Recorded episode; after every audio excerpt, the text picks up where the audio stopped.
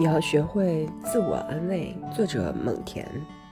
隐退和逃避的目的之一，就是为了生活的更加悠闲自在。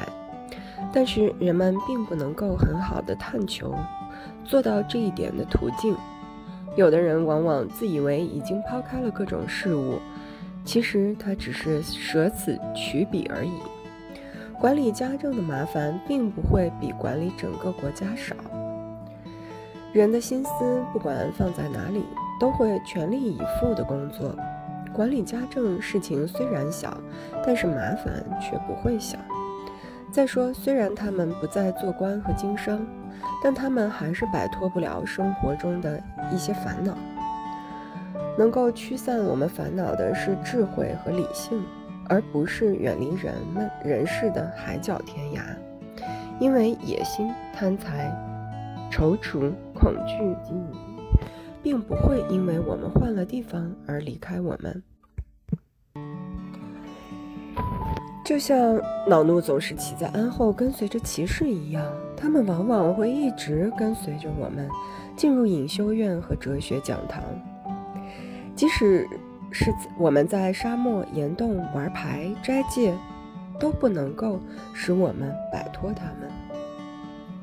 有一个人告诉苏格拉底。说某个人在他旅行的过程中丝毫没有变好。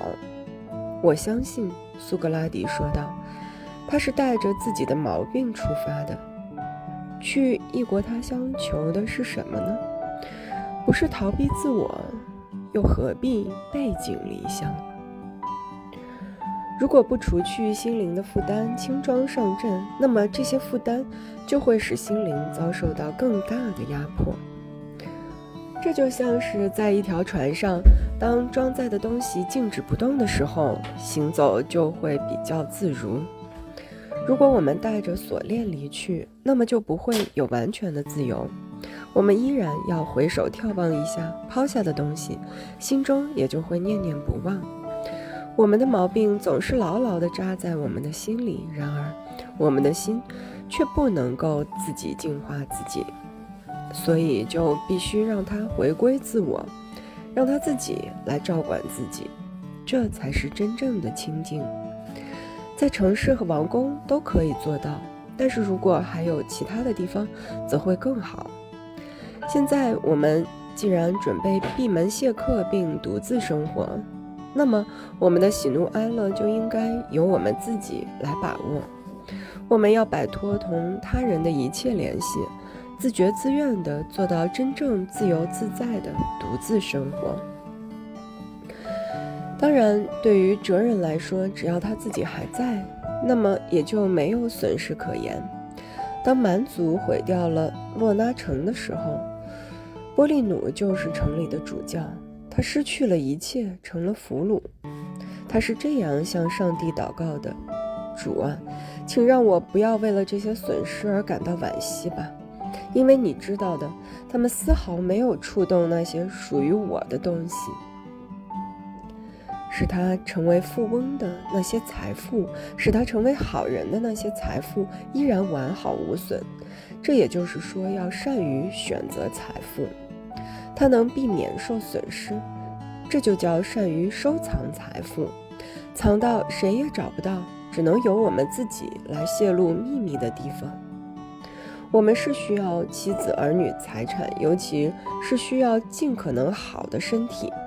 但是，对所有这一切都不能执着到影响我们幸福的地步。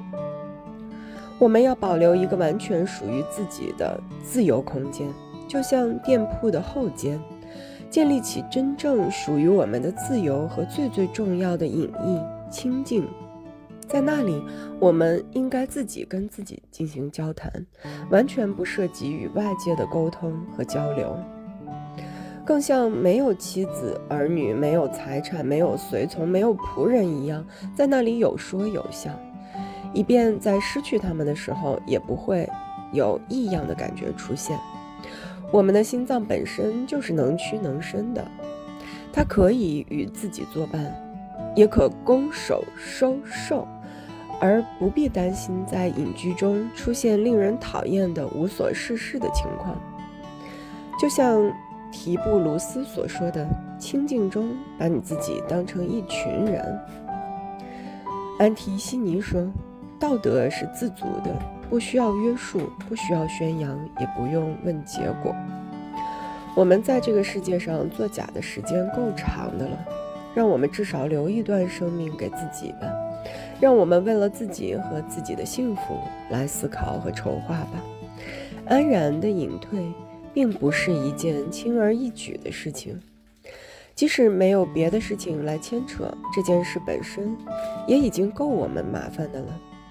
既然上帝允许我们迁走，那么就让我们做好准备吧。让我们打点好行李，早早的与同伴告别，摆脱那些使人分心分神、精疲力尽的牵扯。我们要冲破各种牢固的束缚，除了自我之外。不再受任何约束，也就是说，让身外的一切都从属于我们，却不让它同我们粘连的过分紧密。世间最重要的事情，莫过于懂得让自己属于自己。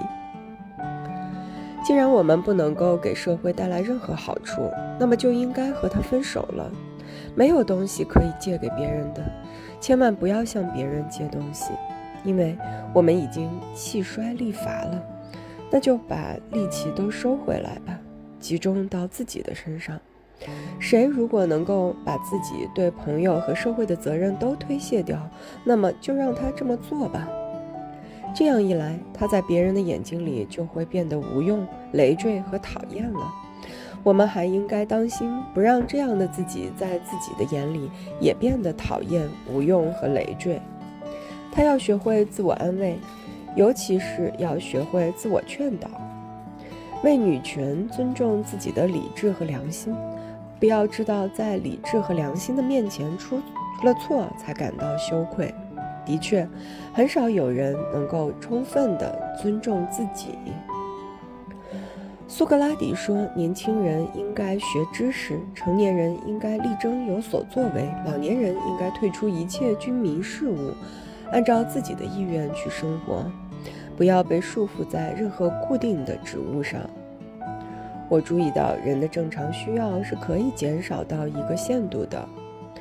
看到看到上门乞讨的乞可怜乞丐往往比我快活健康，我就会把自己放到他的位置上，尽量去体会他的心情，这样我就会丢开自己的想法。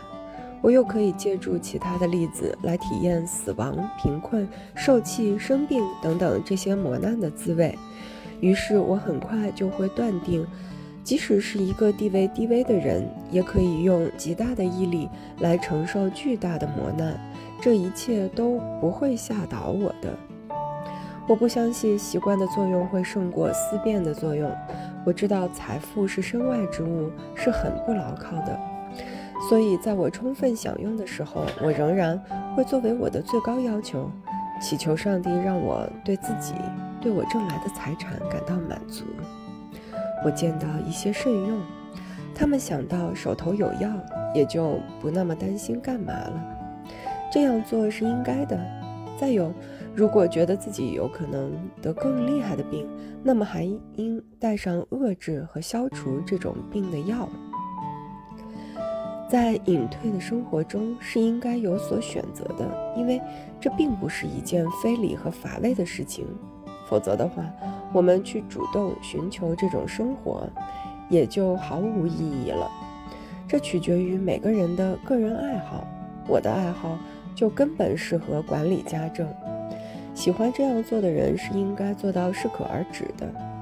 我们要做财务的主人，而不要做财务的奴隶。折磨人的是人们对事物的看法，而不是事物本身。